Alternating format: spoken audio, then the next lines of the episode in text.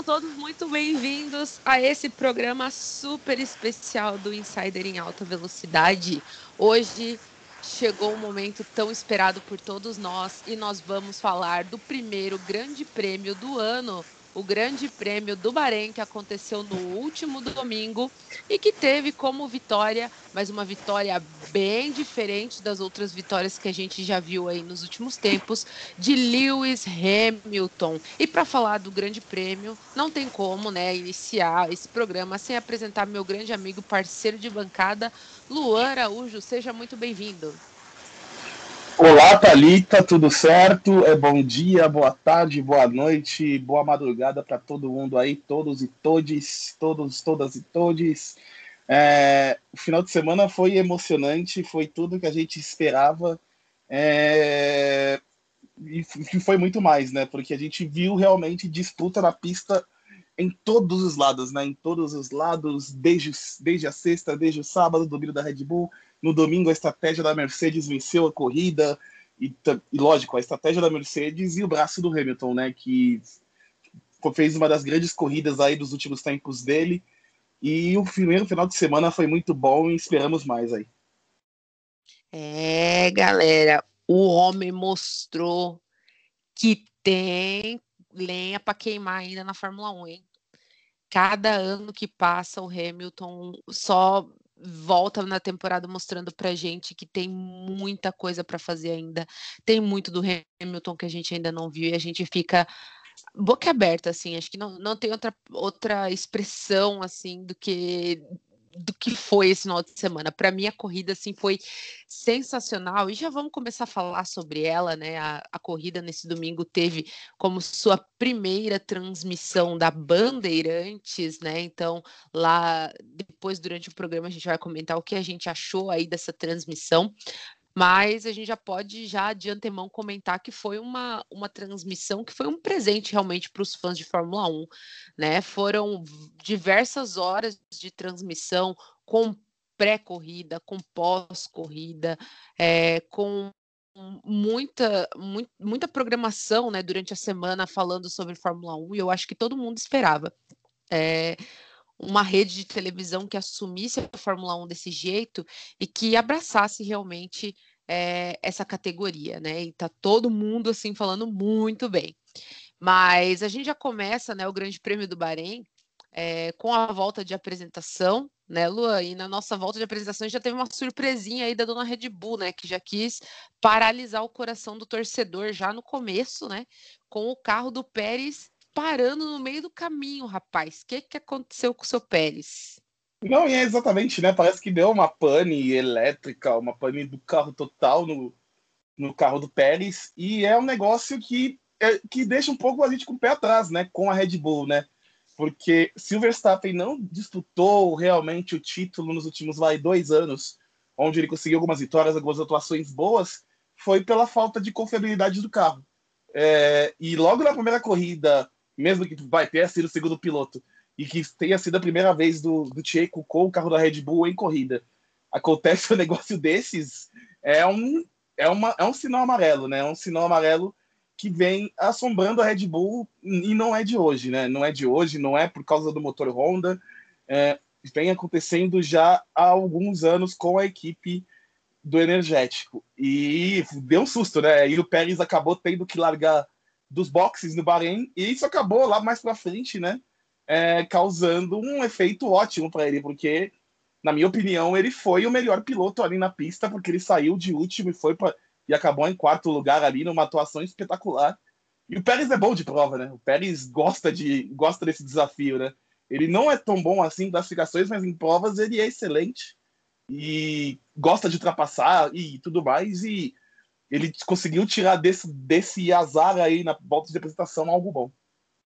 É, o Pérez, ele é um piloto que eu sempre brinco que ele é mito no Bahrein, né? Ano passado ele mostrou uma, uma grande corrida de recuperação e esse ano ele fez a mesma coisa e mostrou pra gente que ele realmente é muito bom nessa pista, ele tem essa garra, essa vontade de querer vencer e ele não mede esforços para isso. E é muito bom eh, ver ele numa equipe que também apoia isso, né? Que, que dá as, as, as condições necessárias que ele precisa para poder fazer isso. A gente espera que esse show não aconteça toda semana, né? Para também Sim. não machucar o coração dos torcedores da Red Bull. Mas foi um excelente espetáculo do, do Checo Pérez. E a gente vai falar um pouquinho mais à frente sobre o que aconteceu aí no final. Mas o Checo que estava programado, previsto aí para sair na 11 colocação, saiu dos boxes, ou seja, saiu em último, né, nessa, nessa largada, e foi a, a, a grande surpresa, vamos dizer assim, já na, na, na nossa volta de abertura. Iniciando a corrida, a gente já teve ali no comecinho já um, a gente já percebeu que a disputa entre Verstappen e Hamilton ia ser realmente muito pesada. É, no início da corrida, a gente viu uma grande vantagem da Red Bull. Né? O Verstappen conseguiu tomar a dianteira e, e, conseguiu estabilizar né?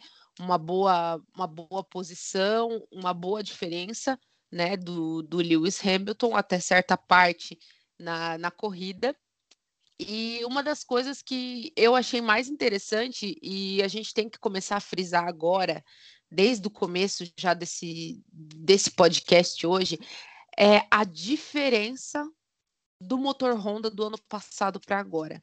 Uhum. A potência e como casa tão bem, como consegue se enquadrar tão bem esse motor no carro do Verstappen. Então, eu vou deixar esses comentários para o Luan fazer.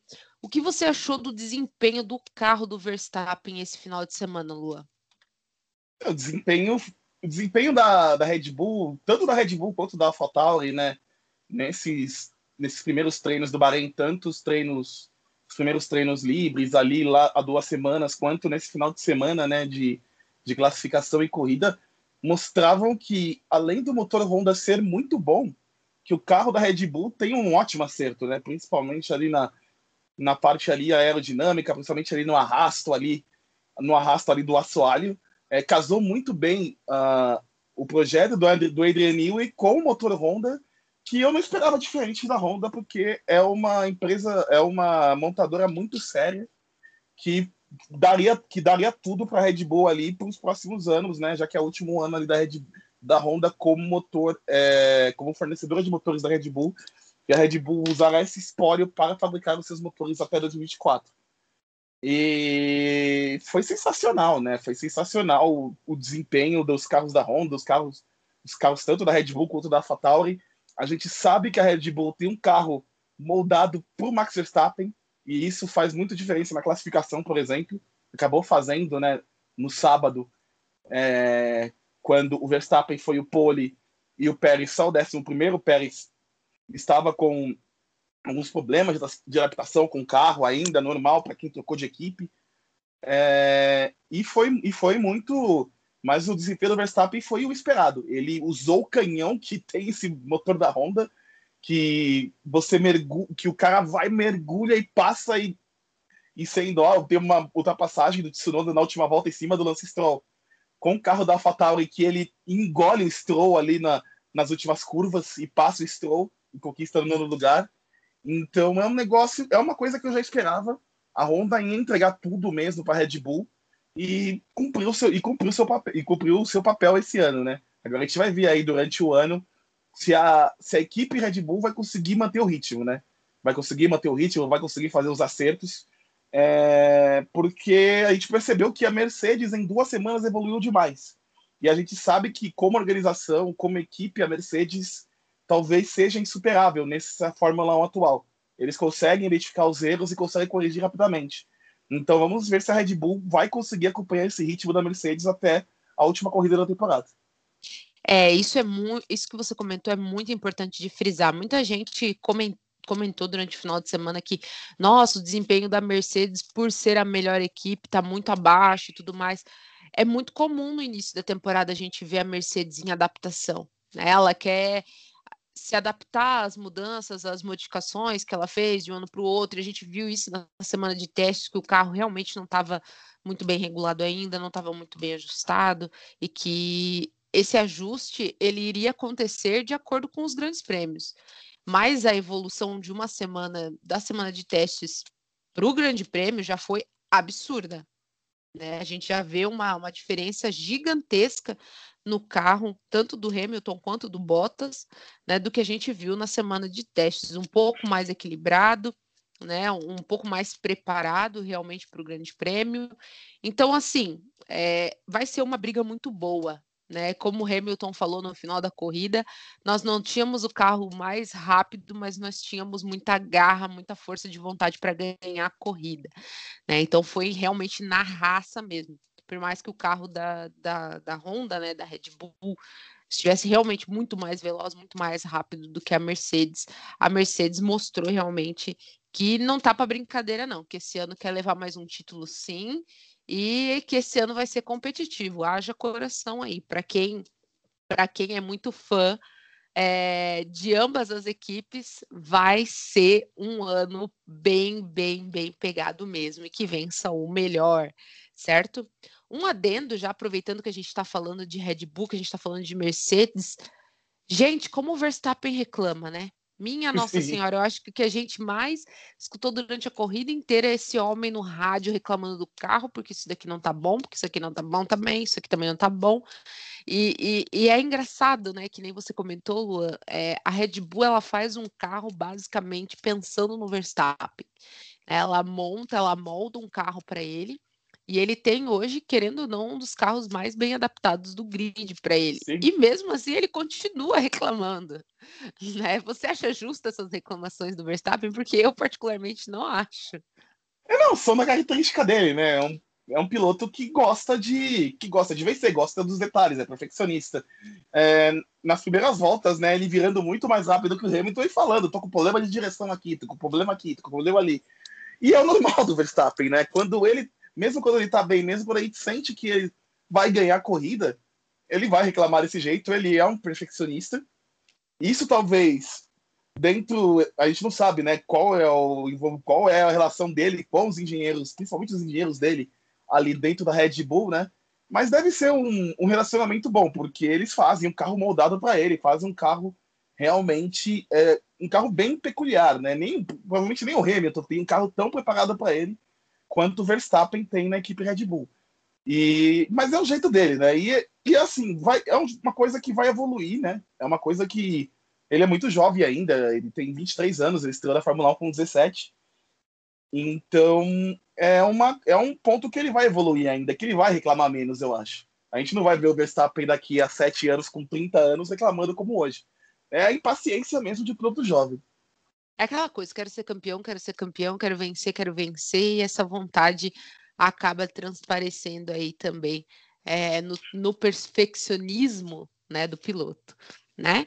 Então, passando a bola, a gente, teve, meu, a gente teve muita coisa que aconteceu nessa corrida, gente, muita, muita coisa. Essa corrida foi sensacional. Uma das melhores corridas de abertura que eu já vi nos últimos anos. É, a gente teve uma disputa aí do meio meio campo que foi muito bonita de ver. Olha, eu aplaudi, eu vibrei, porque como todo mundo já sabe aí dos, dos capítulos anteriores, eu sou muito fã da McLaren, sou muito, muito fã, e eu não esperava, eu estou perplexa, que nem diz o outro, eu estou perplexa com a Ferrari. Que desempenho da Ferrari, cara. É de, é de aplaudir o que o Leclerc e o que, e que o Carlos Sainz fizeram com esse carro nesse final de semana. Foi muito bonito de ver, né? A disputa, principalmente ali na, na nesse centrão ali, é, entre quarto colocado, sexto colocado, essa briga ali de, de Richardo, Norris, Leclerc ficou aí rondando por várias e várias e várias voltas durante a corrida e foi bastante emocionante. Quem se deu melhor né, nessa disputa foi o Lando Norris, né, que finalizou a corrida em quarto lugar, Leclerc finalizou a corrida em sexto, Ricardo em sétimo e em oitavo, o Carlos Sainz. Mas a disputa foi boa demais. O que, que você achou dessa disputa, Luan? Gostou dessa briga da Ferrari? Você esperava que a Ferrari viesse tão forte assim para um primeiro grande prêmio? Eu esperava, eu sinceramente esperava. A Ferrari, é... já nos treinos, ela mostrava, ela mostrava já uma evolução bem grande, uma evolução bem grande assim em relação ao ano passado. Não era mais aquela carroça que chegava numa reta e e era constrangedor, era constrangedor as Ferraris, os carros de motor Ferrari nas retas do ano passado, não só o carro da Ferrari, quanto o da Alfa Romeo e também da Haas. E, e um carro mais e um carro mais bem preparado, né? Porque é um carro que foi preparado. Porque o carro do ano passado era um carro que foi preparado o carro parecido com o de 2019, que era um canhão, era o mais rápido em retas, era o mais, era o mais potente, mas que acabou sendo é, alijado por conta da punição, que a gente nunca, provavelmente nunca vai saber, né? Só, vai, só quem vai saber vai ser o Matia Binotto, Chase Carey e Jean Todd. só esses caras vão saber qual foi a punição real da Ferrari. Então, o carro é mais equilibrado desse ano. E os pilotos são bons. Tanto o Charles Leclerc, que tira, realmente, ele tira leite de pedra. Ele é muito rápido, ele tira leite de pedra com esse carro. Quanto o Carlos Sainz tiveram desempenhos bons, cons conseguiram brigar, conseguiram brigar lá na frente, não na frente, né? Mas naquele pilotão do meio, aquela Fórmula 1B, junto com os carros da McLaren e da, e da Alpine, e muito mais que os carros da McLaren, né? Eles ficaram, eles ficaram à frente dos carros da Alpine, apesar da disputa com o Alonso, que acabou saindo da prova, ter sido boa, é, e depois a gente vai falar até do motivo que fez o Alonso sair da prova, muito, muito triste. Né? Coitado Mas do Alonso. Eles participaram, eles participaram da briga com força e eu acho que a Ferrari tem muito a evoluir, né? A, eu, a gente sabe que a Ferrari está bem focada para o ano que vem para voltar realmente a, a brigar no pelotão da frente, a brigar com a Red Bull, a brigar com a Mercedes. Eles têm dinheiro, eles têm equipe para isso. Mas eu acho que esse ano, com o Sainz e com o, o Leclerc, eles vão, eles vão brigar, vão beliscar alguns pódios, a talvez uma vitória lotérica. A gente vai ver aí a Ferrari é, melhor que o ano passado. Ah, com certeza. Foi muito bonito de ver também a estreia do Sainz. Eu acho que assim ele está buscando se se adaptar ao carro da Ferrari. Então esse buscar se adaptar ao carro da Ferrari foi muito bacana. Eu achei que ele já é, chegou no grid com bastante propriedade, com bastante segurança com o carro, fez grandes ultrapassagens, principalmente ali na briga com o Fernando Alonso e também com o Sebastian Vettel, né? Ali no meio da corrida a gente viu uma disputa muito interessante entre os três pilotos. E quem levou a melhor foi o Carlos Sainz, realmente, que conseguiu aí um excelente desempenho na corrida, certo?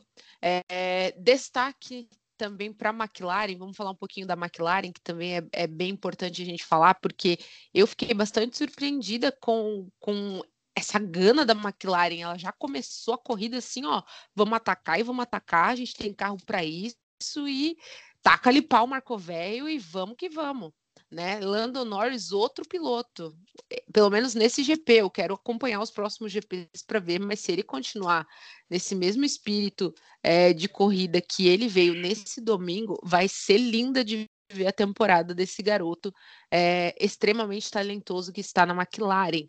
Né? O Lando finalizou é, a corrida na, na, quarta colocação, infelizmente não conseguiu alcançar o Bottas, porque o Bottas ficou num vácuo assim só dele, né? não, não, não conseguia alcançar o Lewis Hamilton e o Verstappen, mas também estava bem mais veloz. Deve ser horrível correr assim, né? Tipo, você sabe que deve ser ridículo. Você sabe não, que não, ele... de você não tem ninguém chegando e você também não tem nem condição de chegar. Então, tipo assim, tanto que na, na última volta ele falou: Ah, quer saber? Vou fazer a volta mais rápida, volta um pontinho a mais, e é isso aí. Tem, tem como, tem como. Foi pro pit stop, trocou os pneus e vamos que vamos fazer a volta mais rápida e conseguiu a volta mais rápida. Então, assim, o Bottas ficou nesse vácuo e aí a gente teve aí a, a disputa também que foi extremamente interessante aí nesse meio termo com o Lando Norris em quarto, e aí já chegando aí na cola do Lando, o Pérez, né? O Lando conseguiu segurar bem o Checo Pérez, que, que fez realmente uma, uma corrida de recuperação, e depois a gente vai Sim. falar um pouquinho sobre isso. É, era esperado já realmente que o Ricardo não fosse ter um desempenho 100% com a McLaren, a gente viu isso nas, nas, no final de semana de testes e também na, na, na classificação, na qualificação e também é, nos treinos livres, de que ele está realmente se adaptando com o carro, mas eu, num geral, assim, achei que o resultado foi muito bom. O Richard terminou o, a corrida em sétima colocação, atrás do Leclerc. Ele não conseguiu seguir o ritmo do Leclerc, ele teve diversas oportunidades de passar o, o, Charles Leclerc, mas não conseguiu é, manter o ritmo de, de corrida da, da Ferrari. Mas eu, eu fiquei assim muito, muito orgulhosa do trabalho dos dois pilotos da McLaren nesse final de semana. E eu quero saber de você, Luan, o que, que você achou da McLaren nesse final de semana? Vem grandes coisas por aí? O que, que você achou dessa estreia do Daniel Ricardo? Eu acho que vem coisas grandes com a McLaren porque a McLaren voltou a se achar como uma organização, né? É, desde a chegada do Zac Brown ali em 2017, 2018, é um trabalho de formiguinha, né? Que a, que a equipe está passando, né? É um trabalho de equipe. O Zac Brown pegou a equipe, a McLaren no fundo do grid, né? Pegou a McLaren no fundo do grid, é, lutando ali com, com a Williams, que já estava mal, lutando é, atrás de equipes como a Haas, atrás de equipes como a Sauber, que hoje é a Alfa Romeo. E hoje a McLaren, mesmo com toda a dificuldade financeira que sabemos que a equipe está passando, a McLaren é, é, uma equipe é uma equipe de novo de, de parte de frente do grid. É uma equipe que pode ser com pódios. Quase conseguiu uma vitória no passado daquele GP da Itália maluco, né? Onde o Carlos Sainz acabou em segundo lugar. E, Sim. e pressionou e assim, o Gasly até o final, até o, a última curva, assim. Foi Exatamente. Absurdo. O Gasly segurou no braço ali o Carlos Sainz. Em condições normais de temperatura e pressão, o Sainz teria ganho a corrida. É, e eu acho que deu um passo à frente, apesar da estreia ruim do Ricardo, em pegar um cara como o Daniel Ricardo, que já tem experiência de vencer, de estar na frente frequentemente.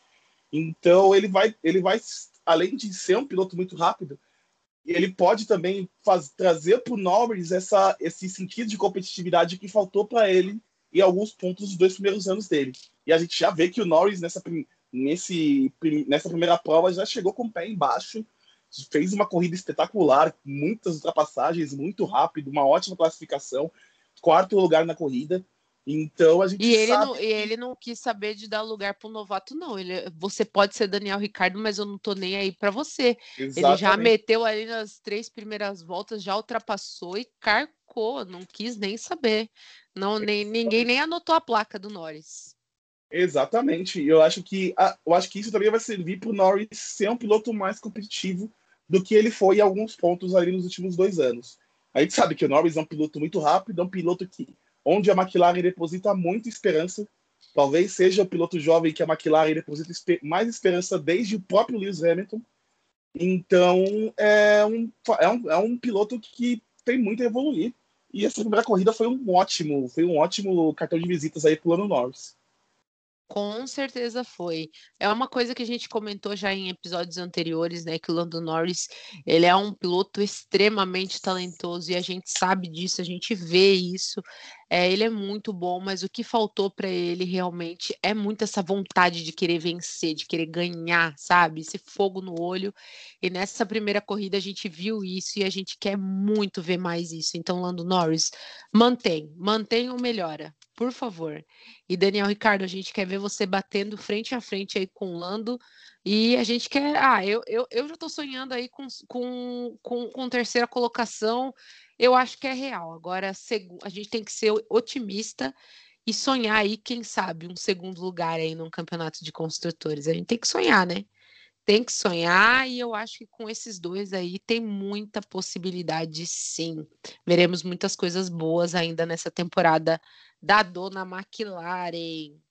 E vamos falar então sobre a estreia né, que eu acredito que muitos do, dos fãs de Fórmula 1 esperavam. Vamos falar de Fernando Alonso e a sua Alpine, né? Uma das pinturas mais bonitas do, do grid. Que coisa mais linda esse carro nesse GP é, noturno. Eu vou ter que dizer para vocês que é lindo esse carro, hein? Meu Deus do céu, eu babei, achei maravilhoso. Já vou procurar uma miniatura para mim, porque assim, muito, muito lindo. Mas falando em questão de desempenho, a Alpine não mostrou grandes coisas, né? É, Alonso tirou, como você disse mesmo, né, Lua, já nesse episódio, tirou leite de pedra, né? Fez acontecer, mostrou que realmente, olha, eu estava parado, eu estava aposentado, mas assim, eu não tô aqui para ficar baixando a cabeça para piloto novinho, não. Eu vim para disputar, eu vim para vim para correr, vim para dar o meu melhor. E durante muitas, muitas e muitas voltas no grid, o Alonso realmente brigou, disputou, ultra, fez ultrapassagens incríveis, é, brigou principalmente ali é, nesse centrão é, com, com Daniel Ricardo, com Carlos Sainz ali brigando direto por posição, sempre estando aí entre sétimo oitavo, chegando a sexto. É, o, o Alonso, assim, estava fazendo uma corrida espetacular para já começar bem a temporada mas um percalço aconteceu no meio do caminho e infelizmente o Alonso abandonou a corrida. Antes da gente falar o que, que foi que aconteceu com o carro do Alonso, eu quero saber do Luan o que, que você achou dessa estreia né, do Fernando Alonso, se você esperava realmente esse desempenho tão explosivo né, do piloto, porque eu não esperava. Para mim foi uma surpresa muito grande. Eu achava que ele iria se bater muito nessa corrida ainda, mas ele já mostrou a que veio assim, ó, de uma forma que muita gente está de cara até agora. O que, que você achou, Luan? Eu não, se eu falar que eu, se eu falar que eu esperava um desempenho assim do Alonso na primeira corrida depois de três, dois anos, né, longe da Fórmula 1, é, desculpa, longe da Fórmula 1, logo na primeira corrida eu estaria mentindo. Mas é o Fernando Alonso, né? É talvez o piloto é, da geração dele, talvez dessa, dessa geração mais, que mais consegue se adaptar facilmente a um carro, qualquer carro de corrida.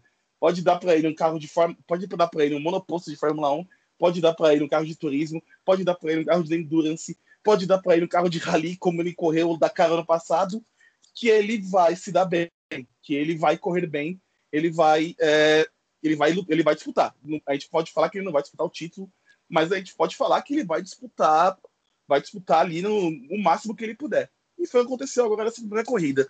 Ele correu na frente do Esteban Ocon é, durante todo o final de semana.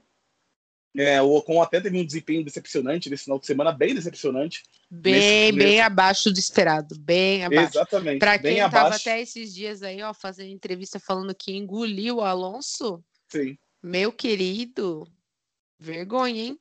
Foi bem decepcionante. Ele nem viu o Alonso no visual, tanto nos treinos quanto na corrida.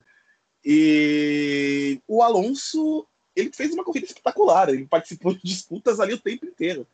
Teve uma disputa dele com o Vettel ali que, que fez, acho que todo mundo lembrar de 2010, quando os dois disputaram palmo a palmo o título até a última corrida.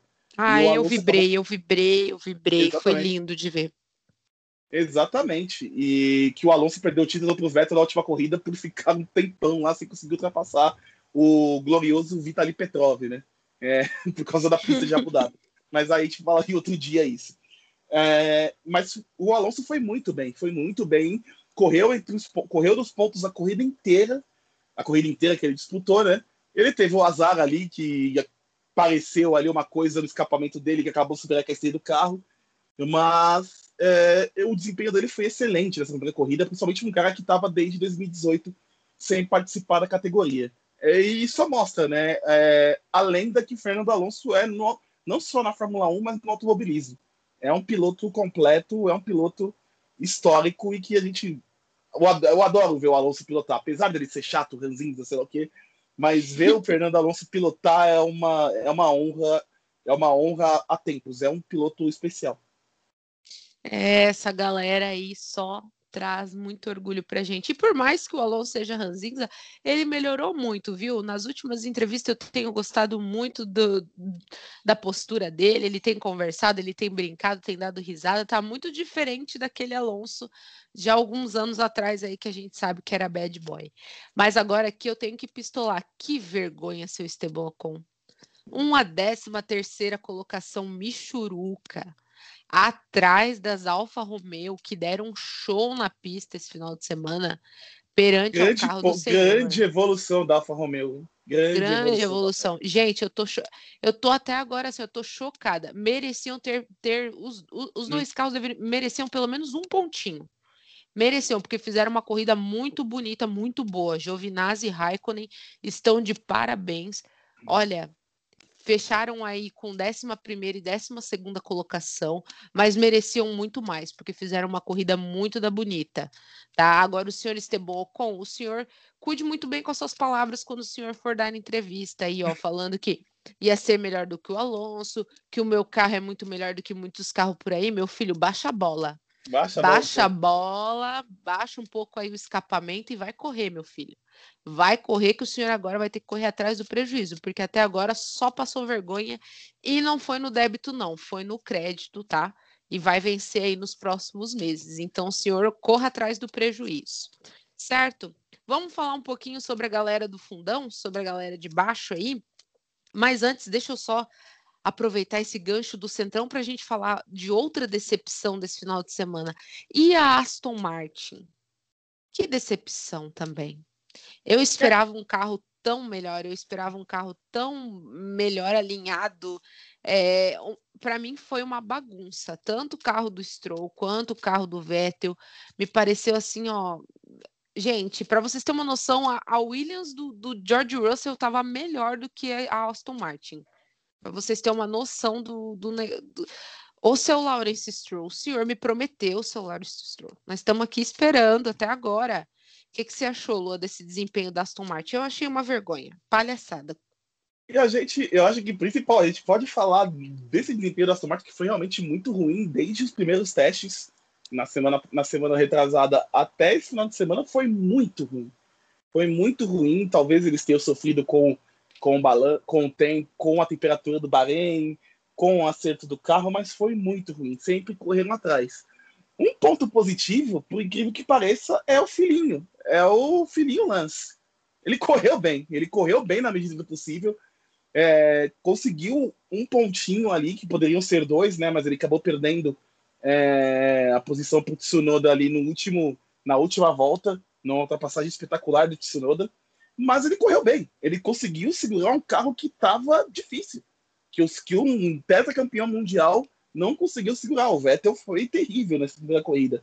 Ele cometeu erros, é, cometeu erros primários. É, ele encheu a traseira do Esteban Ocon ali no final, no final da corrida, que comprometeu toda, toda a corrida dele, o Vettel.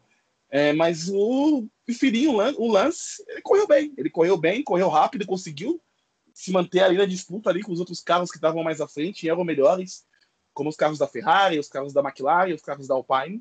Então, o filhinho Lance Stroll hoje não é só um filhinho de papai que tá porque o papai tem dinheiro. Ele é um piloto em evolução. Não é o piloto mais espetacular do mundo, mas é um piloto bom. Era isso que eu ia falar. Ele não é o piloto mais espetacular do mundo, mas ele tá aprendendo e ele tá aprendendo com bastante humildade tá? Ele é um, ele é um garoto que se porta muito bem nas entrevistas, ele tem muita vontade de aprender, busca muito aprendizado, e eu acredito que estando do lado do Vettel, ele vai realmente buscar é, aprender com um campeão. O Vettel é quatro vezes campeão, né, gente? Ele, a gente sabe que o cara é experiente, talvez agora ele não esteja numa fase muito boa na sua vida, vulgo é, voodoo aí da dona Ferrari, né? Que não sai, o, a, a praga não Nossa, a praga vem junto. Eu acho que desde acompanha. a Alemanha, acho que desde aquela corrida na Alemanha que ele quebrou e perdeu o título ali pro Hamilton, acho que tá um voodoo ali em cima dele, não sei. Coitado desse homem. Acho que depois desse dia aí, parece que pegaram uma peça do carro quebrado e enterraram lá em Monza. Coitado. Tá até agora aí sem saber o que fazer o, o seu Vettel. Mas Lawrence Stroll tem sido uma surpresa, uma surpresa muito boa. Eu tenho gostado muito mesmo é, da forma dele de correr. É, ele é um meio termo, ele é um piloto extremamente equilibrado. Não é aquele piloto que ataca é, muito bem, mas ele, ele também não, não fica só na defensiva. Se precisar ultrapassar, ele vai ultrapassar, ele vai buscar o objetivo dele. Então, eu estou gostando muito mesmo dessa evolução do Lawrence Stroll. Espero grandes coisas do Lawrence Stroll aí nessa temporada, né? Um passo de cada vez. Mas assim, dona Aston Martin, não deu, não colou. A senhora precisa muito melhorar pelo menos para manter aí o hype dos fãs um pouquinho mais aceso aí até o final da temporada. Porque assim, a gente está aqui, a gente está focado no Vettel, a gente quer ver o Vettel disputando ali em cima ali, ó, pelo menos ali nesse centrão ali entre quinto e décimo colocado, ele tem que estar tá ali, gente. Ele finalizou a corrida se bobear pior do que se ele tivesse na Ferrari ano passado, né? Então, assim, tem muita coisa que tem que melhorar. Certo? Então vamos falar da galera do fundão. Vamos aproveitar para falar aqui sobre a estreia do senhor Yuki Tsunoda, o japonesinho já começou veloz, o japonesinho começou com fogo no olho, como o Luan disse, ele aproveitou aí as últimas oportunidades da corrida e passou o Lawrence Stroll, finalizou a corrida em nono colocado, garantindo dois pontos. E do outro lado, lá na Dona AlphaTauri, a gente tem o Pierre Gasly, que infelizmente não conseguiu concluir a corrida depois de diversos problemas com, com o carro. Né? Já nas primeiras voltas, o Gasly é, sofreu uma batida é, pequena, mas que perdeu um, o bico do carro e talvez até mesmo a, a, deva ter acontecido algum problema com o equilíbrio do carro, alguns ajustes que deveriam ter sido feitos, mas o, o piloto realmente não conseguiu um bom desempenho e não concluiu a corrida. Luan, o que, que você achou dessa abertura de temporada aí da dona Alpha Tauri? Eu achei agridoce, né? É, o, o, a parte doce, lógico, foi o Yuki Tsunoda, que se mostrou mostrou tudo que a gente viu ele na Fórmula 2, né? A gente sabe como é, um, como é uma estreia de um piloto jovem vindo da Fórmula 2, da GP2 e Fórmula 3000 e qualquer outra categoria que era a categoria de acesso para a Fórmula 1. É, quando vinha para quando vinha para a categoria principal, mas o Tsunoda parece, parecia que estava correndo mais uma corrida da Fórmula 2 ali. E ele pegou, ele pegou um carro, se adaptou totalmente ao carro da AlphaTauri muito rápido ele foi muito rápido, tanto na sexta, quanto no sábado, quanto no domingo. Apesar de ter corrido, ter ficado atrás do Gasly na sexta e no sábado, né? No domingo ele deu show. No domingo ele aproveitou tudo que tinha, ele deu ultrapassagem, disputou. Ele ultrapassou, ele ultrapassou dois caras que estrearam na Fórmula 1, né? Ele ultrapassou tanto o Fernando Alonso quanto o Kimi Raikkonen, que estrearam na Fórmula 1 em março de 2001, quando ele tinha nove meses de idade. Nove é. meses, gente nove do céu. Meses um bebezinho de colo ainda. Ele não sabia andar, ele cheirava leite. O Alonso e o Raikkonen estavam estreando na Fórmula 1 e o Tsunoda, ah, campeões do mundo, que, que Fernando Alonso, Kimi Raikkonen, vou passar. Vou ah, vou aproveitar, vamos lá, vamos lá. Tô aqui, para brin tô aqui pra brincadeira, não, meu filho. Exatamente. E ele, eu gostei muito do desempenho do Tsunoda. Quanto ao Pierre Gasly, foi, foi, foi um domingo de azar, né? Ele estava indo muito bem, ele estava indo num ritmo legal.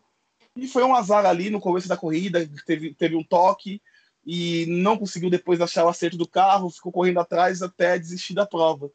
E é um pouco triste, né? Porque é um ano, apesar de termos mais 20 e tantas corridas, né? 20, 22 corridas, é, foi triste pro Gasly por causa disso. Ele sabia que tinha um carro bom nas mãos e poderia fazer muita coisa nesse, nesse final de semana. Sim. Poderia, de repente, briscar um pódio até, briscar um terceiro, quarto lugar.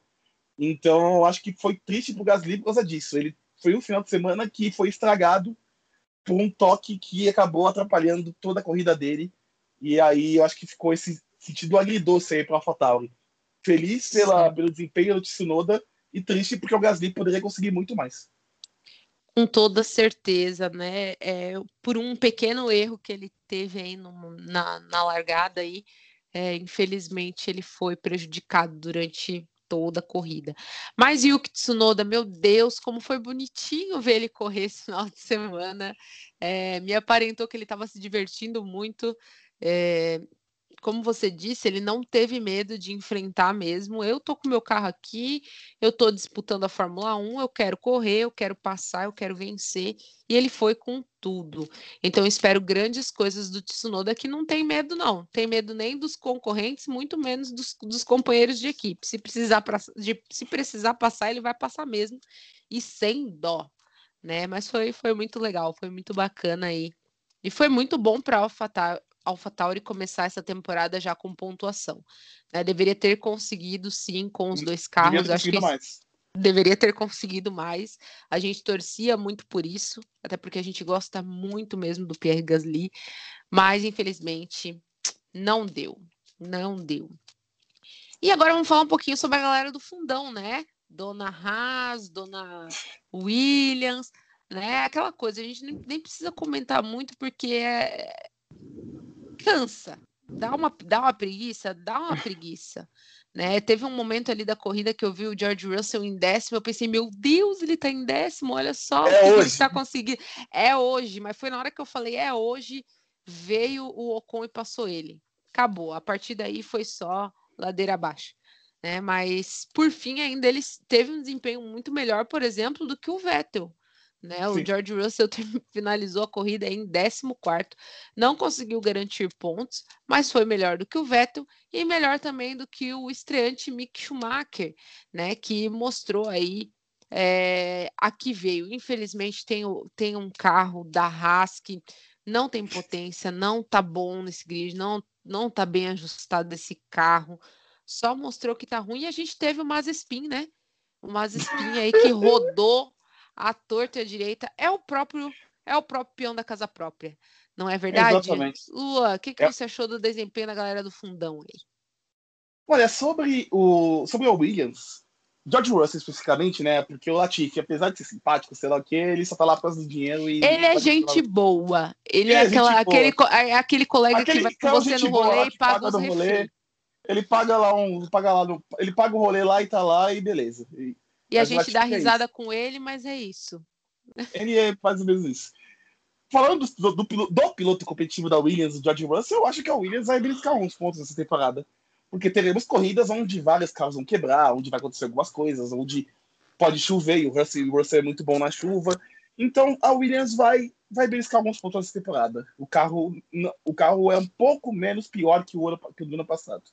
Então acho que isso dá para garantir que a Williams vai vai, vai pingar alguns pontinhos aí para a equipe. Será equipe... que vai? Será que vem aí o pontinho da Williams? Eu acho que vem aí, eu acho que vem aí. A Williams não pode ficar tanto tempo sem pontuar. Então, eu acho que vai pingar alguns pontinhos aí para a equipe, pra equipe de Groove. É, mas eu, e o Russell teve um desempenho ok dentro das suas possibilidades. Qua, poderia conseguir pontos? Poderia, se conseguisse um ritmo mais forte. Mas ainda a gente vê que o carro da Williams, em ritmo de corrida, ainda é abaixo dos outros. É, sobre os dois pilotos da Haas, o Mick Schumacher, coitado, ele tá com o pior carro do grid, é estreante, e não tem nenhuma referência do lado, um piloto mais experiente, pelo menos, para dar uns toques para ele. Então ele faz. Mas pelo o... menos terminou a corrida. Né? Exatamente. Terminou a corrida, foi lá, entregou, fez a parte dele, né? Esteve ele... o gostinho, teve o experimento de estar ali no grid, de correr uma corrida toda. É isso. Já o seu Mazepin, né? Não durou uma volta, né, querido? Para quem não, é que vinha, que fazia, acontecia, né, meu anjo? Acha... Exatamente. Exatamente. Quando o Schumacher levou o carro até o final, o Mazepin, na sexta ele rodou. No sábado ele deu um show de rodadas. Nossa, foi um, foi um baile. Ele era a bandeira amarela e já falava, é o Mazepin. Era a bandeira amarela para lá, é o Mazepin e tudo mais. Viu o domingo... branco rodou, é Mazepin. É isso. E no domingo, e no domingo, quando eu vi aquele carrinho branco ali rodando, o pessoal falou, não é o Mick Schumacher, né? E quando falou lá, o carro número 9 lá, Mazepin, eu falei, ah, na primeira curva. Na hora que aconteceu isso, eu falei, essa corrida vai ser boa. Essa corrida tem tudo para ser fenomenal. É isso na que nós pedimos, dona Rasa. A senhora acertou. Parabéns, na nota 2. Primeira curva. É, e assim, né? O Mazepin, é, se a gente for falar da Fórmula 2, ele teve um desempenho bom? Teve porque ele tinha um dos melhores carros do grid. Mas em condições normais de temperatura e pressão, ele nunca estaria na Fórmula 1 entre os 20. Ele tá porque a Haas basicamente deu toda uh, deu todo o seu espólio pro petroleiro russo que é o pai do Mazepin, um dos maiores poluidores do mundo e tudo mais, que já falamos aqui e tudo mais, e botou lá o filhinho dele para correr.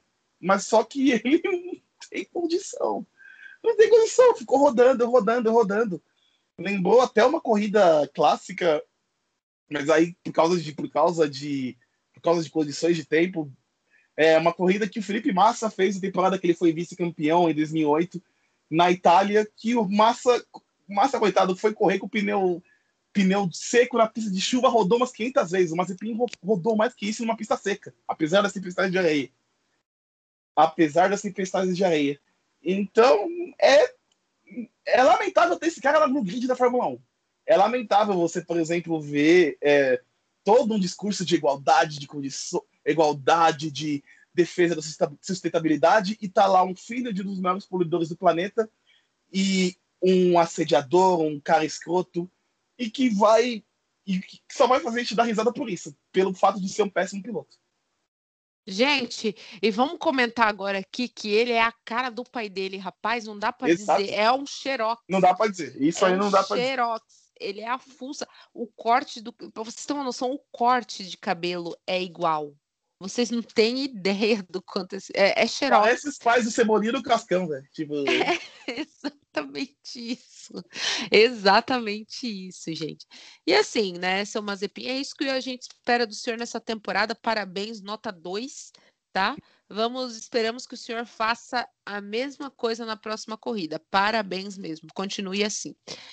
Seguindo então com os nossos comentários da corrida, hoje a gente vai falar, estrear aqui um quadro, né? Já que a gente está estreando essa, esse nosso primeiro podcast de GP, a gente vai estrear um quadro onde a gente vai avaliar aí o desempenho de cada piloto. A gente vai dar alguns conceitos, né, Luan? A gente vai pegar piloto a piloto e vai dar aí para vocês aí um conceito de ruim é, tá bom, ou brabo para o piloto de acordo com as condições individuais de cada escuderia, né? Sempre avaliando o carro, eh, o desempenho durante a corrida, grandes lances, entre outros. Então vamos começar. Vamos começar pela galera que não concluiu. Luan, Nikita Mazepin. Ruim é bom, é, tá bom ou brabo? Péssimo, horrível, ruim demais.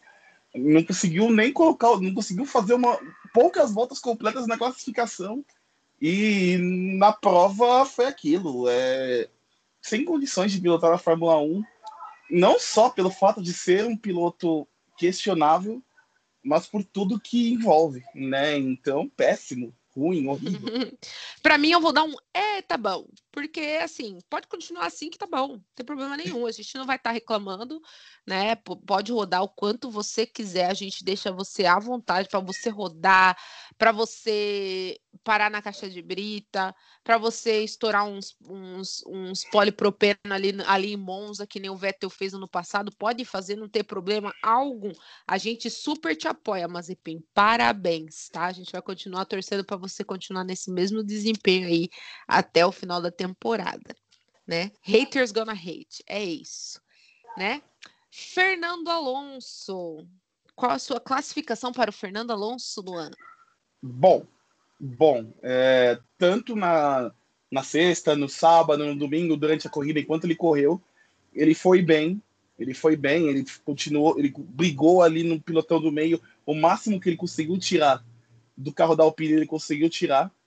Bom, uma pena que apareceu uma embalagem do, de sanduíche para acabar com o final de semana dele.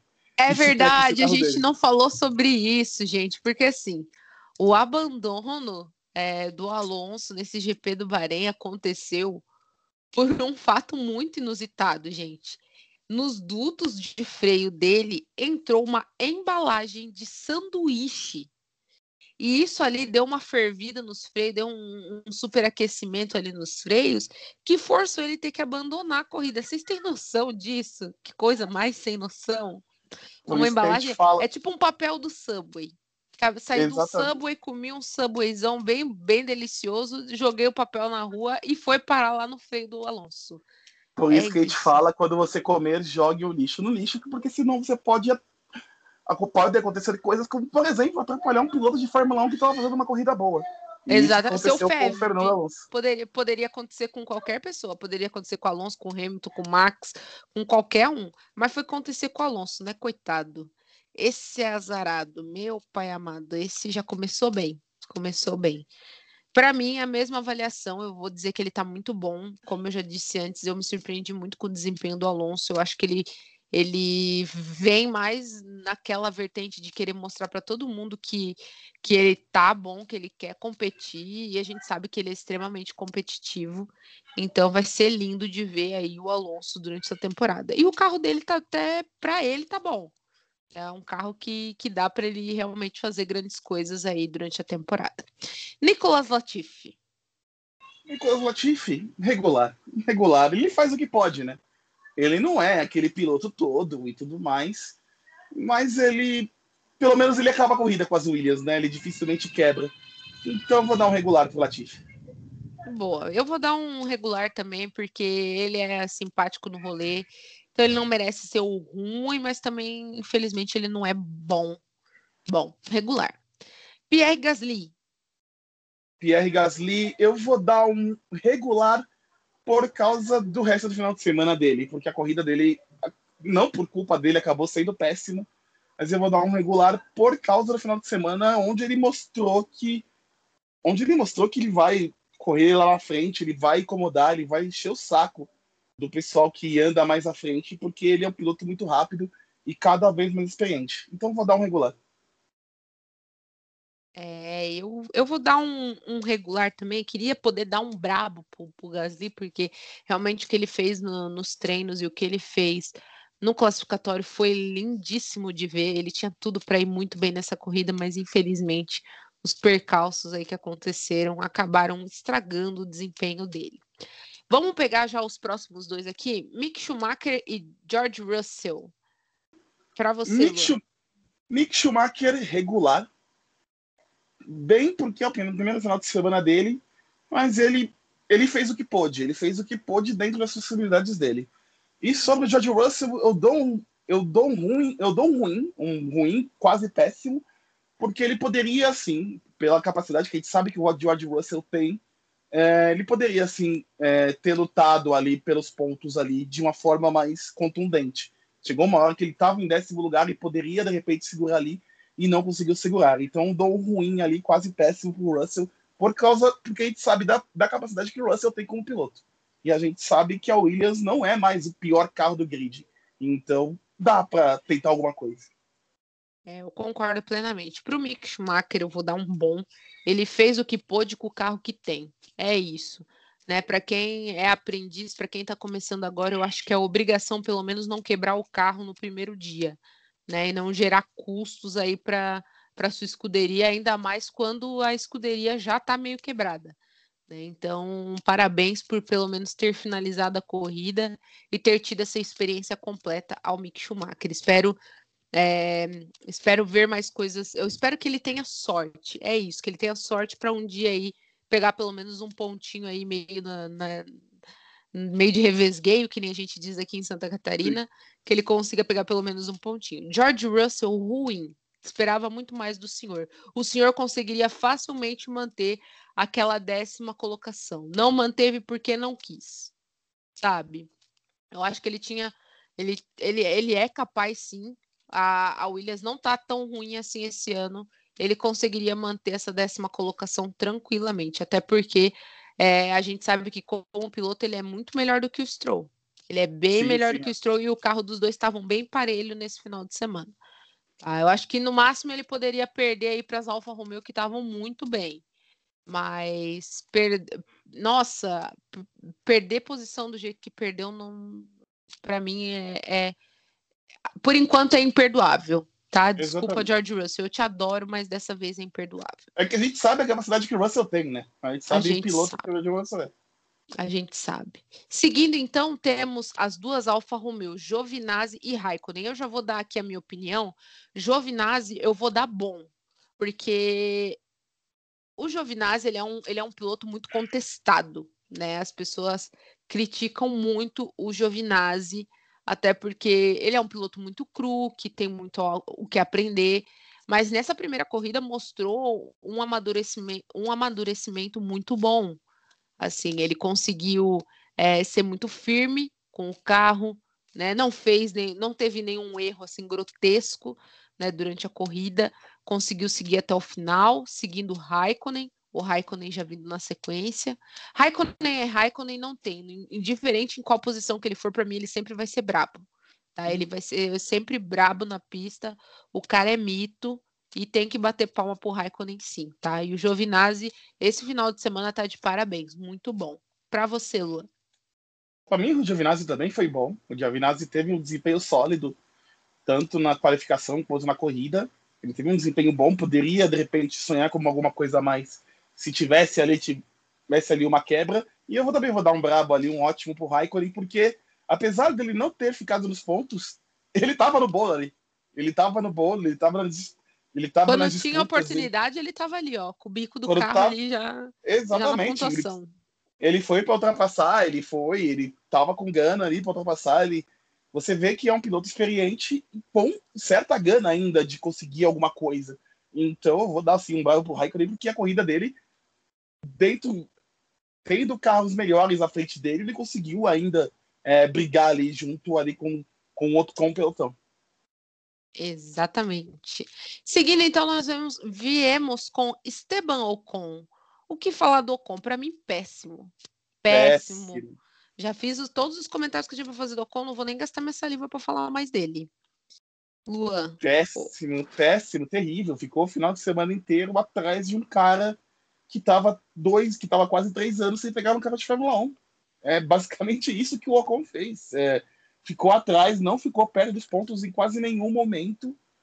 É, andou, andou atrás, o Alonso quebrou, ele terminou a corrida, mas bem fraco o desempenho do Ocon, bem fraco o desempenho do Ocon. Muito, muito. Eu esperava no mínimo motivação depois daquele segundo lugar, Ocon. Pelo amor de Deus, toma Exatamente. vergonha. Pelo menos vontade de pilotar, nem isso não tinha na pista. Seguindo então Lance Stroll, Lance Stroll na minha avaliação bom para para até um pouquinho melhor do que bom ali, né? Tipo, achei muito muito legal o desempenho dele nessa nessa corrida. Espero grandes coisas do, do Stroll essa temporada. E você, Lá? Para mim também bom. É um desempenho sólido, um desempenho sólido. Ele tirou o máximo que podia do carro na classificação e tirou muito mais do que podia do carro na corrida. Então, ele se manteve ali no bolo, trouxe um pontinho valioso para a equipe no final de semana que foi horrível, horrível para Aston Martin. Então, dou um bom para o Stroll e é um piloto que vem evoluindo. Não dá mais para falar que ele é só um filhinho do papai dele. Apesar de ele estar tá lá por causa do dinheiro do pai dele. Mas. Não ele... tem como, né? Mas ele realmente tem tido um bom desempenho e evoluiu demais o, o Lance Stroll.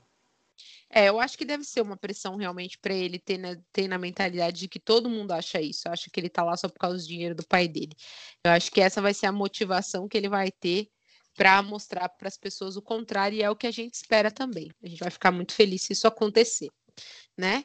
Seguindo então, vamos falar dele. Yuki Tsunoda, o japonesinho voador, para mim eu já vou dar ótimo para ele, brabo. Brabo, já começou muito bem, já começou disciplinado, com força de vontade, com garra, ultrapassando, fazendo graça, divertidíssimo, xingando no rádio. Gente, maravilha. Já metendo ali um, um palavrãozinho ali pro, pro, pro estagiário ou pro, pro engenheiro dele. Gente, engenheiro? tô. Não, tô, tá de parabéns, Tsunoda. Tá de parabéns. Já começou bem. O que, que você achou do Tsunoda, do desempenho dele, Luan? Ótimo, brabíssimo, ótimo, ótimo. É, não teve medo, não teve medo de, de mostrar sua personalidade, tanto na pista quanto fora dela. Andou atrás do Gasly nos dois, nos dois primeiros dias, lógico, por causa que o Gasly é um piloto mais experiente, já conhece muito a equipe, é, mas no domingo, na corrida, foi espetacular. É, eu acho que o maior exemplo do que é do que foi o final de semana dele foi a última volta mesmo.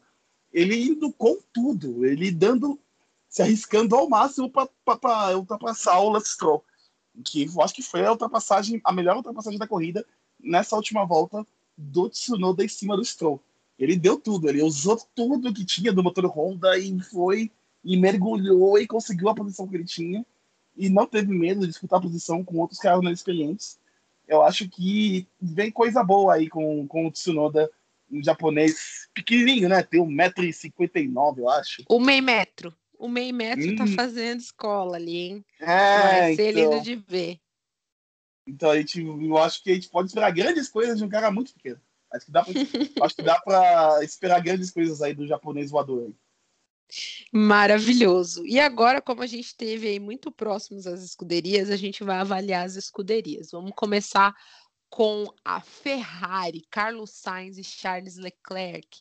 Vou dar para o Carlos Sainz bom, ele poderia ter se desempenhado um pouco melhor, porque ele estava um pouco mais rápido do que o Ricardo, mas conseguiu fazer o, o, o que veio a fazer realmente, aquela disputa dele com o Vettel, com o Alonso ali, onde ele aproveitou a briga entre os dois para passar os dois de uma vez, cara, foi sensacional. Eu aplaudi de pé, grande ultrapassagem, maravilhoso. Então eu vou dar bom, mas eu espero muito mais de você, Carlos Sainz. Eu sei que você pode render muito mais ainda pela Ferrari e estar pelo menos à frente do seu companheiro de equipe, o Leclerc, que nesse final de semana eu vou dar brabo para ele. Ele fez uma corrida belíssima, é, começou com, com um ritmo muito forte, muito pegado, e se não fosse realmente pelo pelo desempenho do Norris, que foi acima, muito acima do esperado, com certeza ele estaria garantindo aí essa quarta colocação.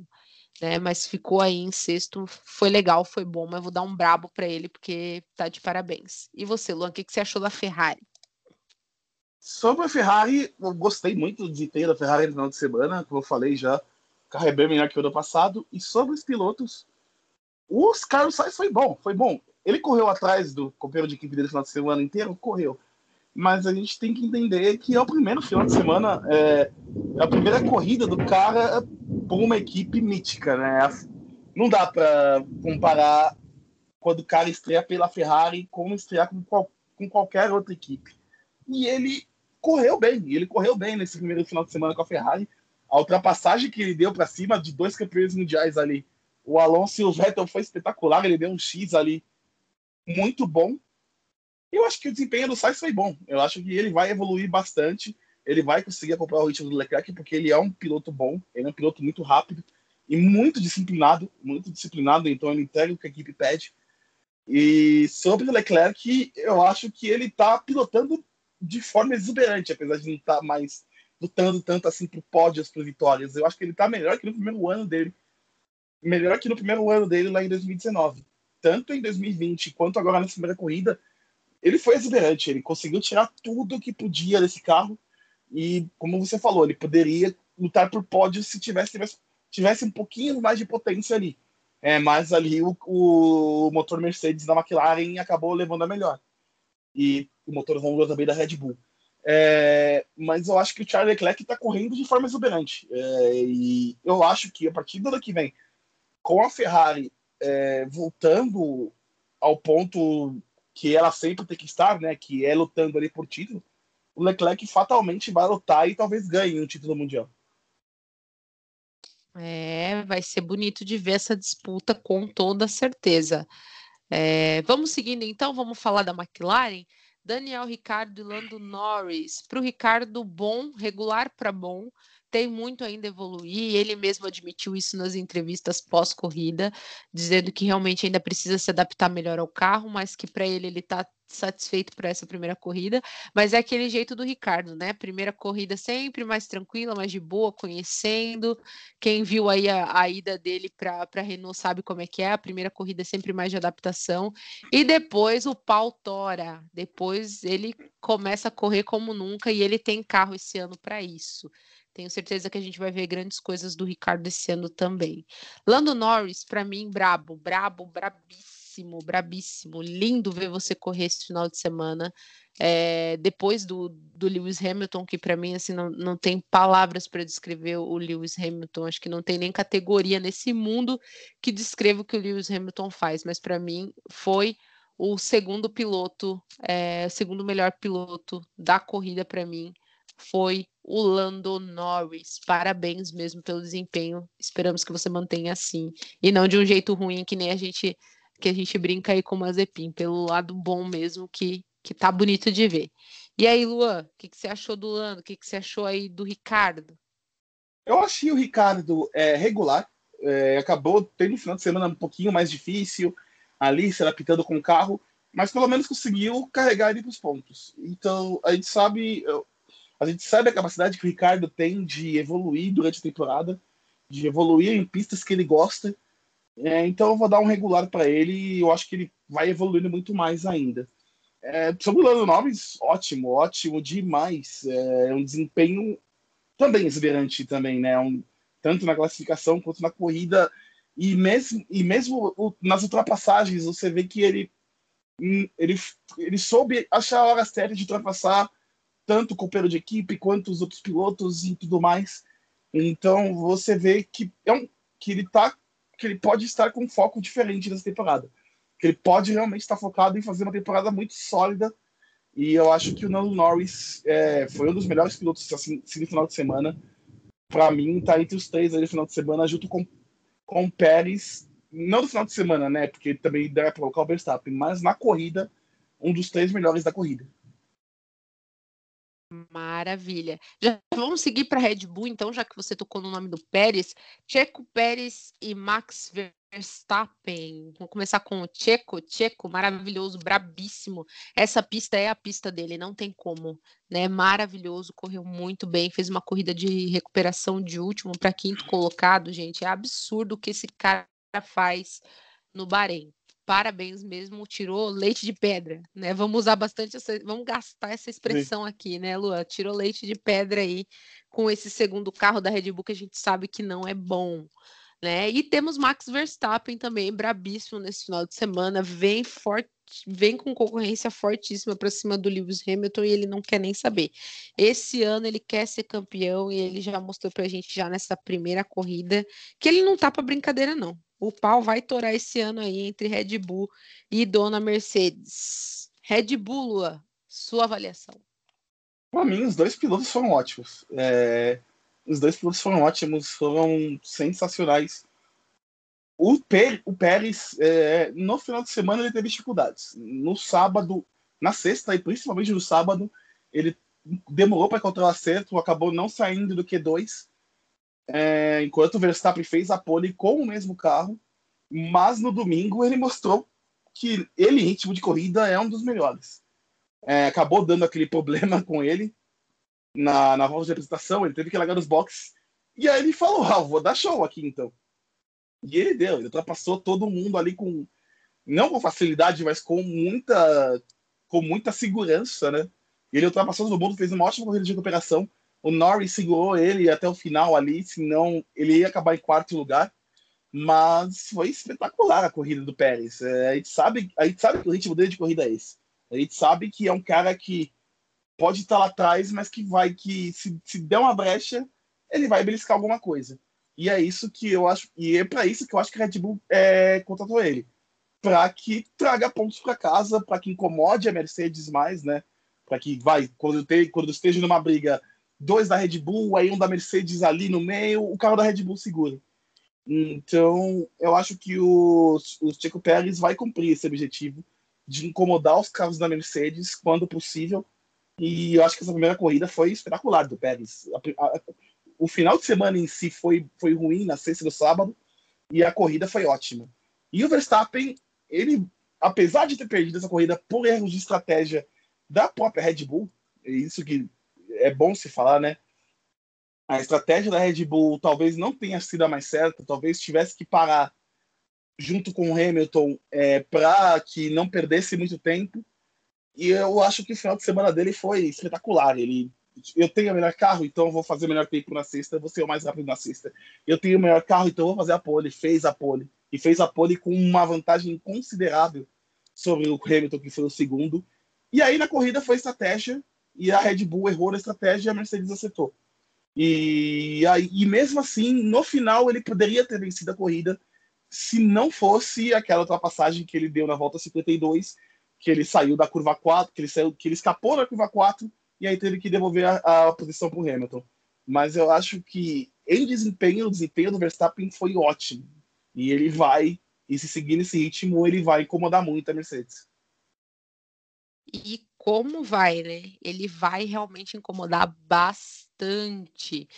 Seguindo, então, vamos falar dela, a última, não menos importante, talvez a mais importante, Mercedes, né? Onde nós temos Lewis Hamilton, o brabo, ele é a personificação do que é o brabo, né? Do que é o melhor piloto. O cara mostrou no braço esse final de semana que não adianta, né? O cara é, é, é, é absurdamente maravilhoso, assim, não, não, não existem palavras para descrever o Hamilton. E aí, do outro lado, nós temos o Bottas, né? Do outro lado, nós temos o Bottas, que vou te dizer que nesse final de semana foi muito bem. Fez o que dava para fazer, né? Conseguiu segurar o pessoal, né, de trás aí, outras equipes conseguiu um bom distanciamento, mas infelizmente não teve carro suficiente para chegar no companheiro dele de equipe ou até mesmo no Verstappen, que tinha um carro muito melhor do que a Mercedes nesse final de semana, né? Então, aquela coisa, Bottas é aquela coisa, não tem muito que a gente comentar realmente, é esperar para ver o que, que ele vai fazer, porque ele é, é surpreendente, né? Para quem bota a bunda para jogo aí na Netflix, é uma pessoa assim que ele, ele gosta de dar uma, dar uma surpreendida aí no público, não é verdade? Luan, o que, que você achou aí da Mercedes? Eu achei que a Mercedes, é, como equipe, a Mercedes foi ótima. É que assim, dá para fazer, né? Mas a evolução que a Mercedes teve do período de testes em poucos dias para o final de semana de corrida foi espetacular. Porque a Mercedes estava bem atrás e na sexta e no sábado, apesar de ainda estar atrás do carro do Verstappen, que era o mais rápido da pista, eles pelo menos seguiram no mesmo ritmo. E no domingo, eles fizeram o que podiam. A estratégia da Mercedes foi perfeita. Então, eu acho que o Bottas foi bom. O Bottas foi bom porque era o máximo que ele poderia fazer, era o máximo que a equipe permitiu. É, ele até reclamou disso na entrevista, né? Ele, na entrevista pós-corrida, ele, lógico, ele estava feliz, porque ficou terceiro, mas ele falou, a equipe não permitiu mais. Então, dentro do que a equipe permitiu, o Valtteri Bottas foi bom. E ele levou o pódio para casa, levou os pontos que tinha que levar para casa. E ainda por cima levou o bônus, que foi o ponto da, da volta mais rápida, é, por estratégia da equipe, que conseguiu pegar o ponto do Verstappen. É, e sobre o Hamilton, foi uma das. Sem, sem medo de exagerar, foi uma das melhores corridas da carreira dele. É, porque a gente vê. Ele não tinha o melhor carro no final de semana, ele não tinha, decididamente não tinha. É, ele não. No sábado, principalmente no sábado, o Verstappen deixou ele comendo poeira, essa, essa é a verdade, na, na pole. O Verstappen deixou ele comendo poeira, foi muito mais rápido. E no domingo ele ganhou na estratégia, junto com os engenheiros dele, e no braço. Ele, ele falou: parando antes, tem uma chance? Tem. Ele parou antes, e o Verstappen foi seguindo o ritmo, ele foi ele meteu um ritmo muito mais rápido depois e ficou na frente. E aí depois, na parte final da corrida, ele segurou no braço. Ele segurou no braço, ele fez o Verstappen errar na hora da ultrapassagem. Isso é uma coisa de piloto experiente. E depois ele foi segurando até o fim para ganhar a corrida. Então, estrategicamente, foi uma das melhores corridas do Hamilton na carreira dele, é, por não ter o melhor carro. E a gente pode até falar né, que o Hamilton hoje, é, nesse final de semana, ele quebrou mais dois recordes, né? Porque ele não cansa de quebrar recordes, né? Ele quebrou o recorde de pilotos com mais voltas em primeiro lugar e quebrou o recorde dele mesmo, né? Que é o de único piloto a ter 15 temporadas consecutivas vencendo na Fórmula 1. O Hamilton nunca passou uma temporada sem vencer, sem vencer uma corrida na Fórmula 1. Isso é impressionante. É, é absurdo, é surreal é, isso, né? É impressionante. De 2007 para cá, ele ganhou temporadas nas 15 temporadas que ele disputou. Isso é impressionante. Então, a gente vê, na parte final da corrida, ele, ele induzia o Verstappen ao, ao, ao erro, a não conseguir ultrapassar. E quando ultrapassou, induziu o Verstappen ao erro. Então foi um desempenho espetacular, um dos melhores da carreira do Hamilton. E não tem muito o que falar, né? É, a gente está vendo a história sendo escrita. A gente vê essas atuações do Hamilton e fala: é, é um cara especial, é um dos maiores da história, não só pilotos, mas um dos maiores esportistas da história do, do esporte mundial. É, foi lindo, foi lindo. O GP do Bahrein foi maravilhoso e mostrou mais do, do que o, o, Hamilton pode fazer, e isso é impressionante. Quanto mais a gente conhece esse piloto, mais ele tem para mostrar. Isso é absurdo.